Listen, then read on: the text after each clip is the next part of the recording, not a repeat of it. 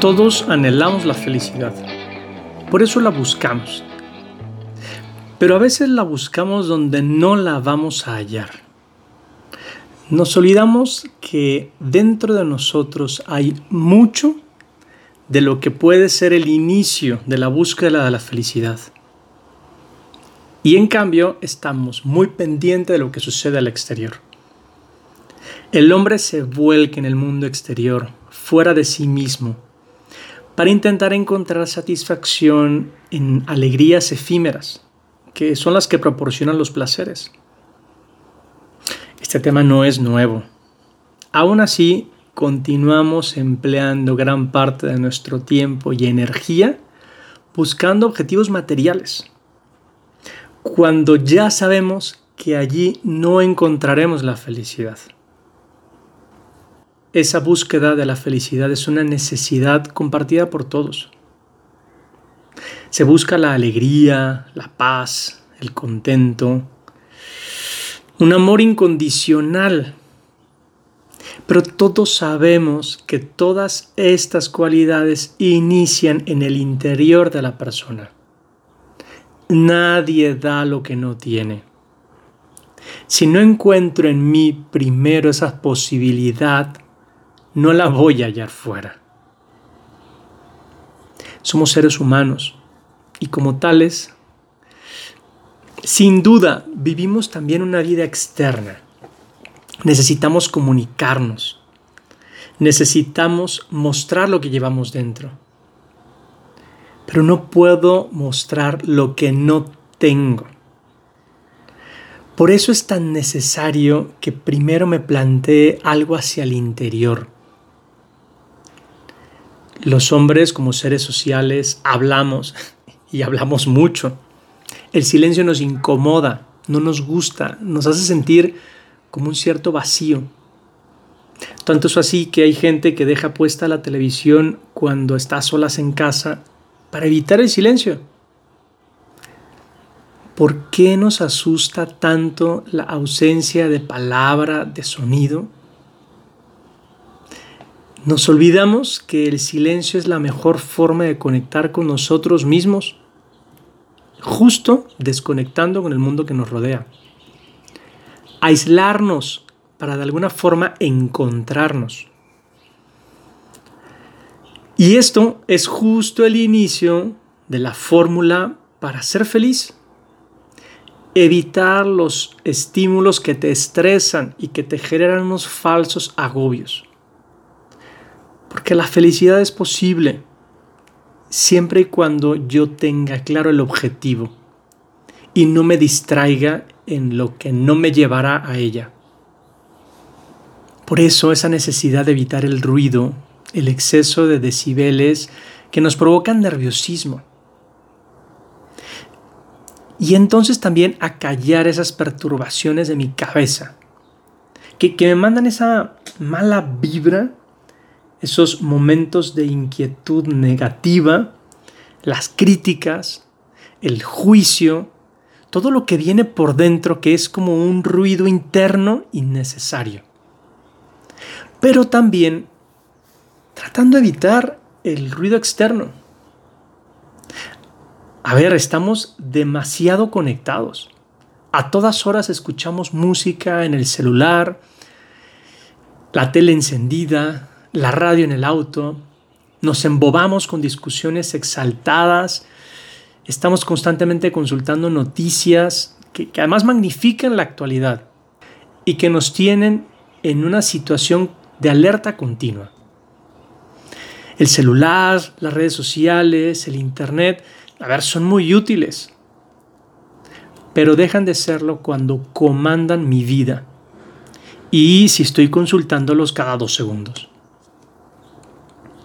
Vivimos con demasiado ruido externo y eso penetra en el interior y nos impide reflexionar sobre nuestra situación personal. María Nuria Ferrer Chinchilla, en una carta que escribía a su madre, le decía, a menudo nos arrepentimos de haber dicho una palabra de más o haber mediado una discusión con gritos. Cuántas cosas bellas nos regala el silencio y qué poco le permitimos la entrada en nuestras vidas. El ruido de la sociedad actual nos impide meditar acerca de las cosas importantes de la vida. Debemos buscar momentos de recogimiento para disfrutar de la estancia en este mundo temporal. Aquí lo tienes, necesidad del silencio. Y no por la búsqueda del silencio en sí mismo, sino porque es la puerta para poder escuchar. El cardenal Robert Sara tiene un libro que habla solo sobre el silencio.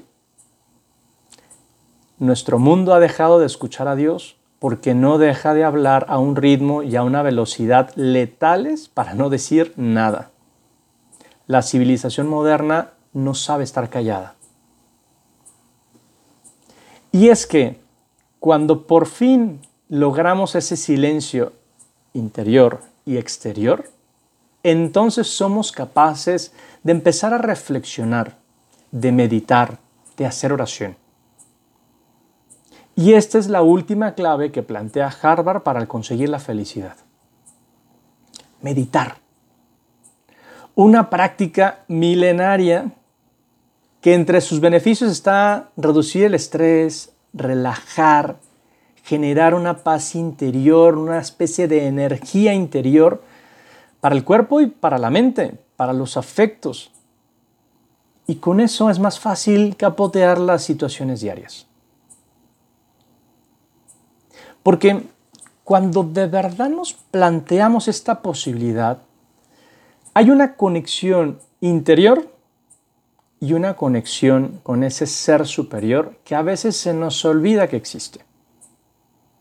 Y es que si quiero encontrar las ideas necesarias para mi vida, he de preguntarlas a quien le sabe a la vida. Y por eso es tan necesario ese trato con Dios.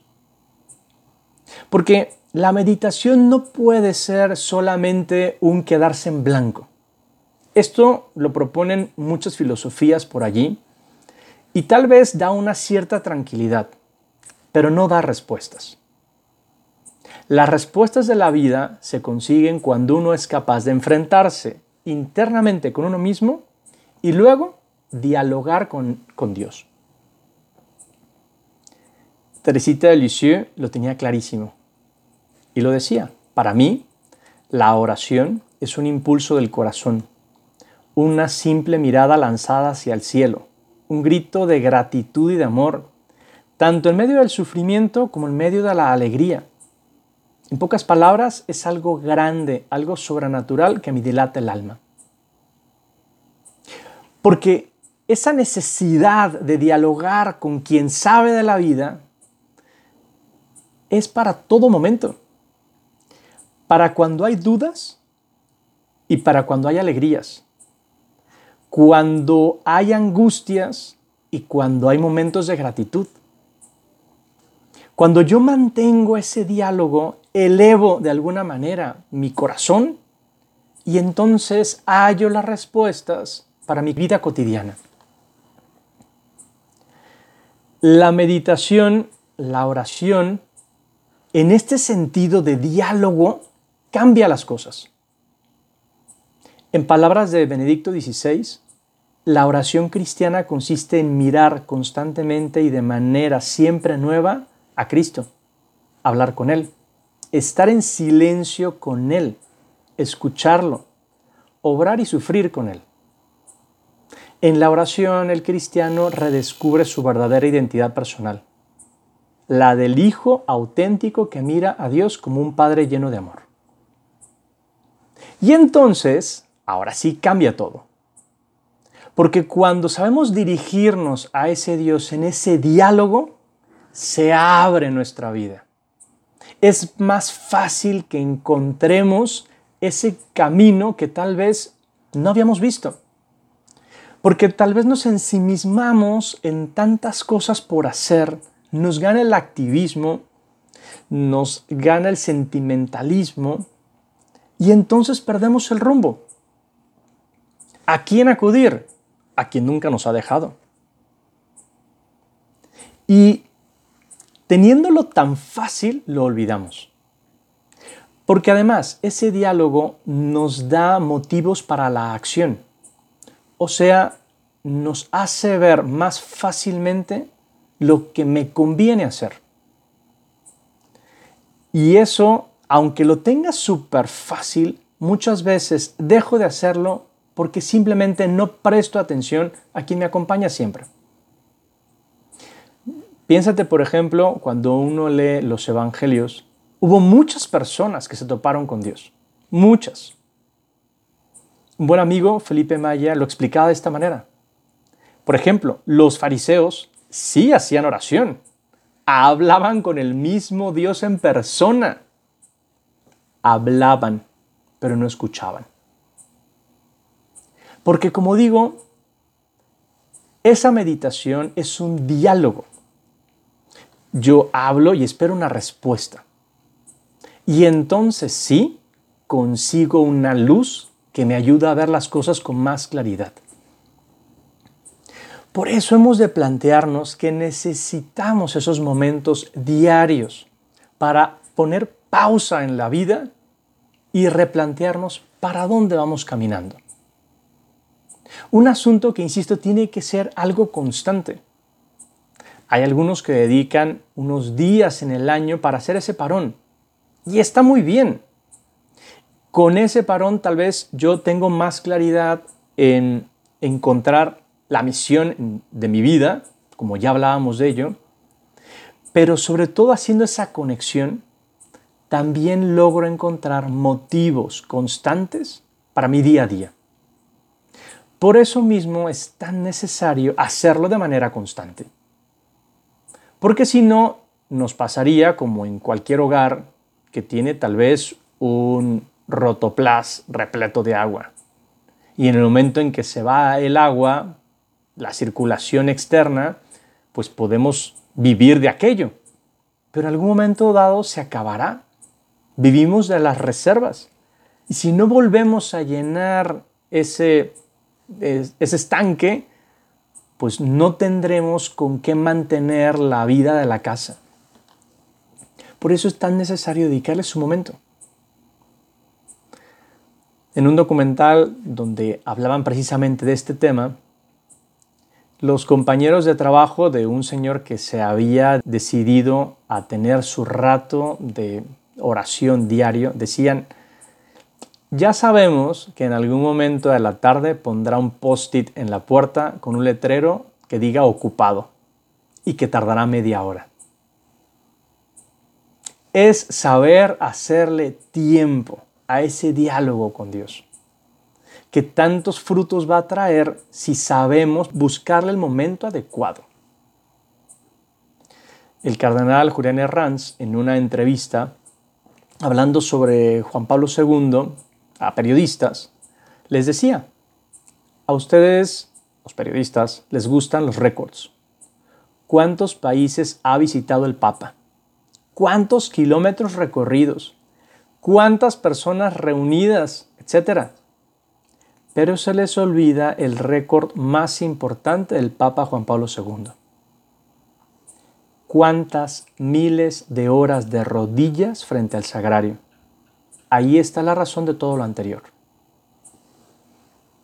Cuando alguien se ha decidido a poner a Dios en su día a día, consigue esa fuerza para encontrar más fácilmente las razones de la vida consigue esa tranquilidad que da la estabilidad que provoca a alguien que sí sabe por dónde moverse. Y entonces uno va dando pasos concretos para encontrar la felicidad. Porque en ese ejercicio de mirar hacia adentro y luego entablar el diálogo con el ser superior, uno más fácilmente puede encontrar respuestas de las profundas, de las verdaderamente necesarias. ¿Quieres encontrar la felicidad? Primero encuéntrate a ti mismo y encuentra a Dios.